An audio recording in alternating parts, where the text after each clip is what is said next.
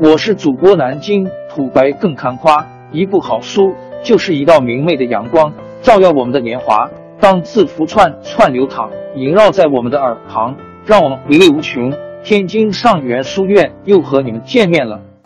五月 A 股在两千八百点附近展开拉锯战，行情略显沉闷，但却有一批股票悄悄创下历史新高，及所有买入的投资者全部处于赚钱状态。剔除上市近半年新股后，五月十九日，十一只股票创历史新高；五月二十日，十三只股票创下历史新高；五月二十九日。创下历史新高的股票多达二十九只，凯莱因突破五百亿大关，中国国旅则创下上市十年新高，距离两千亿市值仅一步之遥。整个五月已有八十三股创下历史新高，其中十六股年内股价已翻倍，英科医疗更是大涨百分之四百二十八点零三，八十三股平均涨幅高达百分之七十五。食品饮料和医药生物板块成为不折不扣的牛股集中营。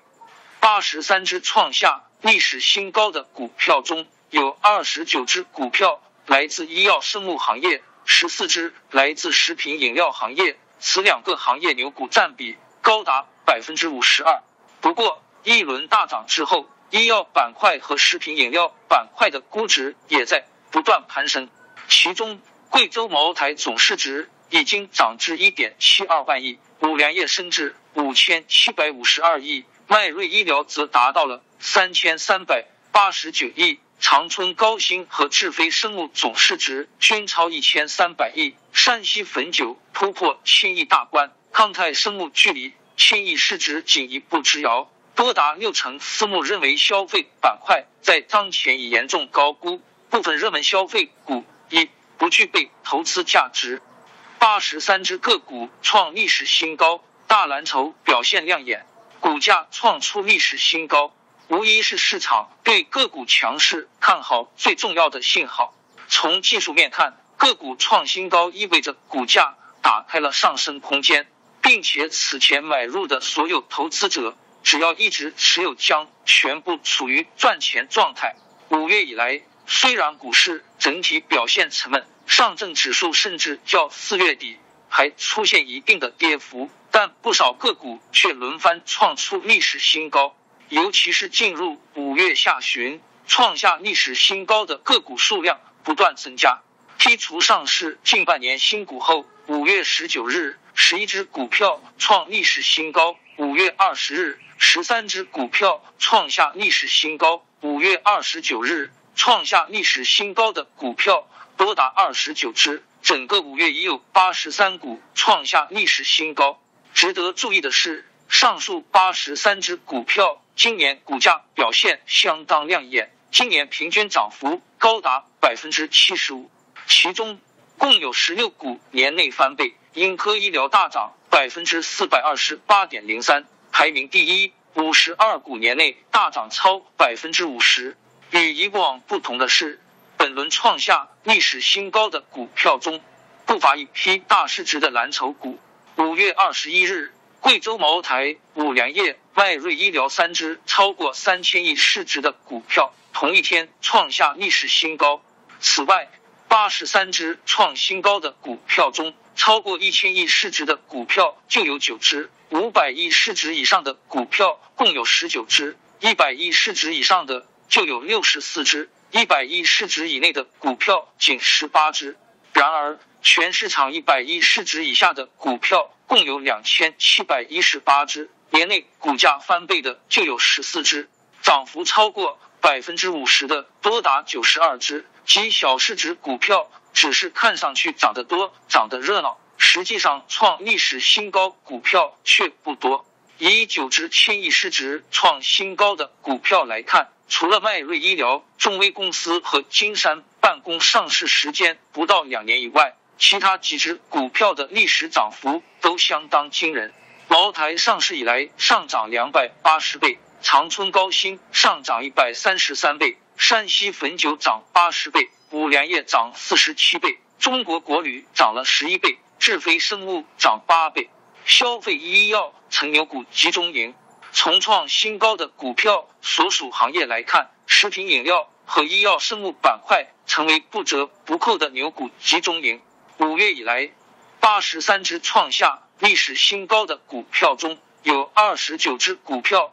来自医药生物行业，十四只来自食品饮料行业，合计达四十三只，占比高达百分之五十二。尤其是医药生物行业。二十九只创历史新高的医药生物股，今年平均涨幅高达百分之八十。与此同时，一轮大涨行情也将医药和食品饮料板块的个股市值进一步推升。其中，贵州茅台总市值已经涨至一点七二万亿，五粮液升至五千七百五十二亿，迈瑞医疗则达到三千三百八十九亿。长春高新和智飞生物总市值超过一千三百亿，山西汾酒突破千亿大关，康泰生物距离千亿市值仅一步之遥。思想基金总经理陈建德表示，从行业发展角度来看，医药与消费无疑是很具有发展前景的两大行业，都大概率有望中长期保持中等增长速度。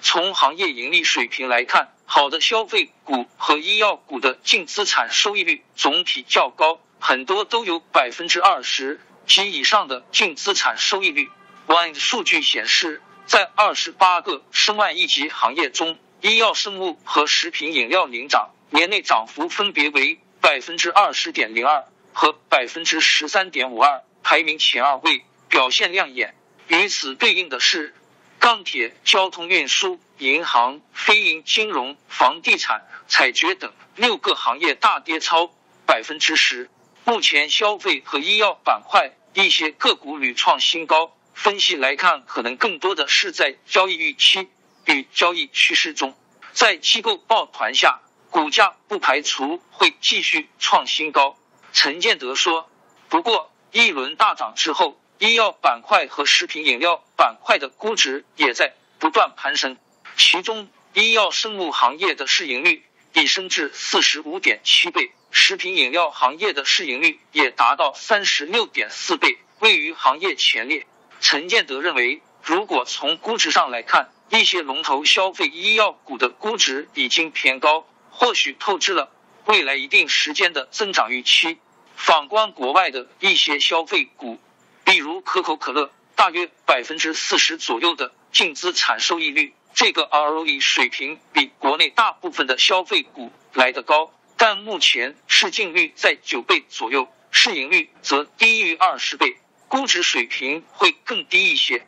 对于特别高估值的公司而言，若后期部分公司的高净资产收益率、高增长的预期被证伪。或者这些公司的基本面出现一些黑天鹅事件，那时股价可能会有较大的调整压力。比如，二零一八年十月底，当茅台公布二零一八年三季度业绩不达预期时，茅台股价曾经出现少有的一字板的跌停。陈建德说，六成私募认为消费板块严重高估，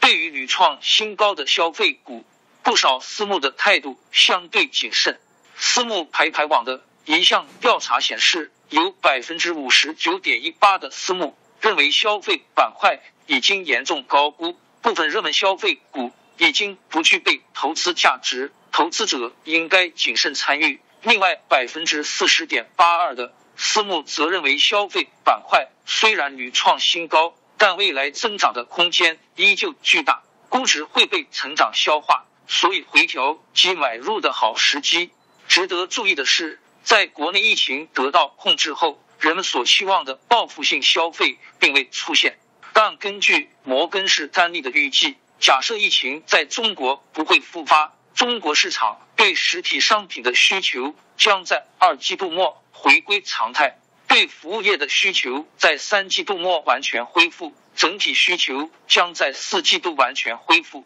与此同时，中国家庭储蓄率在今年一季度飙升至百分之四十一，远超过去七年平均值百分之三十三。摩根士丹利认为，高储蓄率是疫情结束后报复性消费的有力支撑。欣然投资研究部认为，随着国内疫情逐步得到控制，民众的消费热情也会逐步恢复，这需要一定的过程。疫情也给了消费行业优胜劣汰的机会，各细分行业的龙头领先公司因其行业地位、品牌渠道。规模和现金储备等综合优势，反而能够化危为机。随着弱小公司的退出，其优势会得到进一步的增强。上市公司作为各自行业的优秀代表，其长期成长逻辑不仅没有弱化，反而得到进一步强化。信普资产投资总监毛俊月则表示：“所谓的报复性消费，即使出现了，也不可能持久。当前的 A 股。”可能还是缓慢震荡向上为主，不要太寄希望于大牛市。